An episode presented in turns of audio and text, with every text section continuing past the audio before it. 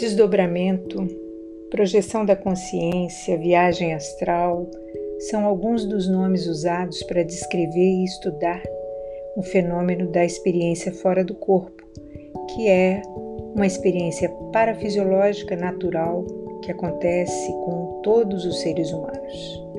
Nós podemos fazer a experiência de maneira voluntária, usando a vontade, a motivação, ou mesmo usando uma técnica, existem muitas.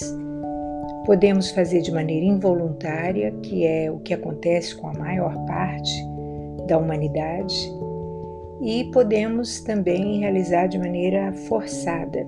Por exemplo, quando acontece um acidente, um impacto, um trauma ou uma doença que debilita muito o corpo físico, são esses fatores predisponentes à experiência fora do corpo. Enfim, tem duas condições que nós precisamos trabalhar, exercitar e treinar para que haja qualidade na experiência fora do corpo. Duas condições básicas, existem outras. A primeira é o nível de lucidez. 89% da humanidade sai do corpo de maneira inconsciente, ou seja, não tem lucidez nenhuma. É como se saísse é, obnubilada dormindo, não é? Então a consciência não, não desperta fora do corpo. A outra condição da lucidez é a forma semiconsciente, 9,8% dos projetores, segundo as pesquisas especializadas no assunto, mostram que pessoas saem do corpo com alguma consciência, têm a impressão, têm uma vaga lembrança, ficam é, confusas sobre a possibilidade de ser sonho, de ter realmente acontecido, de ter realmente encontrado com alguém, enfim, são estados semiconscientes. E existe a projeção consciente, em que a pessoa está desperta e sabendo que está fora do corpo. Isso acontece com 1,2% da humanidade. Então, são é, condições de lucidez, níveis de lucidez. A outra condição que ajuda a qualificar essa experiência fora do corpo, além da lucidez, é a rememoração a lembrança, a memória, você voltar da experiência e se lembrar.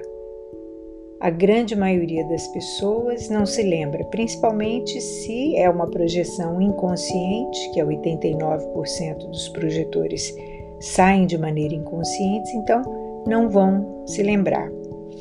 Então, a projeção não é lembrada ao despertar mas a projeção pode ser rememorada por uma minoria de pessoas. Mesmo aquele que está semiconsciente ou consciente, às vezes pode não trazer a experiência, pode não se lembrar da experiência.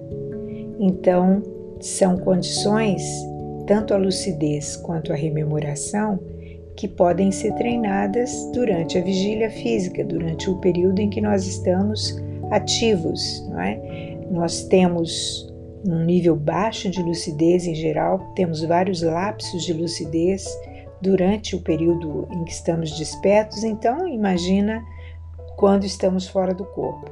Essa situação se repetirá certamente. A memória também é algo que precisa ser treinado, exercitado, nós, nós podemos mexer nesses níveis de lucidez e de rememoração, de acordo com a nossa motivação para ter é, experiências lúcidas. Quando você tem uma experiência lúcida e se lembra dessa experiência, você não tem dúvida de que você saiu do corpo.